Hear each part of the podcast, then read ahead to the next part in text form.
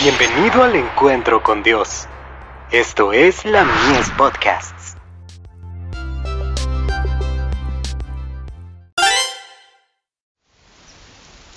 Cada día con Dios. Pensemos correctamente.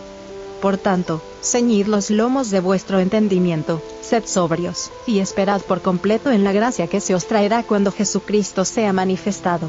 Primera de Pedro, capítulo 1, verso 13 hay que encauzar los pensamientos. Ciña los lomos de su entendimiento para que obre en la debida dirección, y de acuerdo con un plan bien trazado, entonces cada paso implicará progreso, y no perderá tiempo ni esfuerzo en seguir ideas vagas y planes confusos. Debemos considerar el propósito de la vida, y mantener siempre en vista un objetivo valioso. Cada día hay que encauzar los pensamientos y mantenerlos bien orientados, como la brújula al polo todos debieran tener metas y propósitos, y acto seguido gobernar sus pensamientos y actos para que cumplan esos propósitos. Hay que dirigir los pensamientos. Debe tener firmeza de propósito para llevar a cabo lo que usted quiere emprender. Solo usted, y nadie más puede controlar sus pensamientos. En la lucha por alcanzar la norma más alta, el éxito o el fracaso dependerán mucho de su carácter, y de la forma como estén encausados sus pensamientos. Si estos están bien dirigidos, como Dios quiere que los estén cada día, se espaciarán en los temas que nos van a ayudar a aumentar nuestra devoción. Si los pensamientos son correctos, entonces, como resultado de ello, las palabras también serán correctas, las acciones serán de tal naturaleza que producirán alegría, consuelo y descanso a las almas. Los que actúan sin pensar y sin la debida consideración, carecen de sabiduría, hacen esfuerzos intermitentes, dan un golpe por aquí y otro por allá, emprenden esto y aquello, pero no llegan a ninguna parte.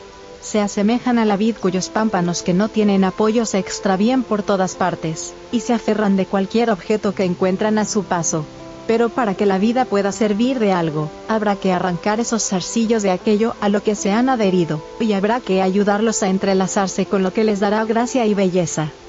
El estudioso que siempre está dispuesto a aprender, encontrará nueva luz, nuevas ideas, nuevas joyas de verdad que asimilará con rapidez.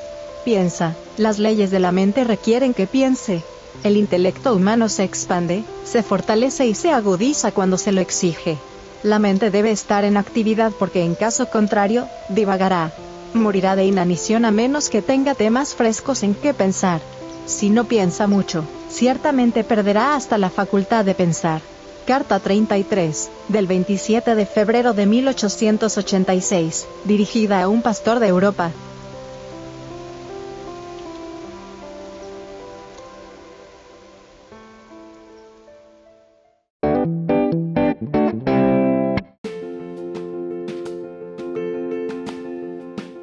Visítanos en www.ministeriolamies.org para más contenido.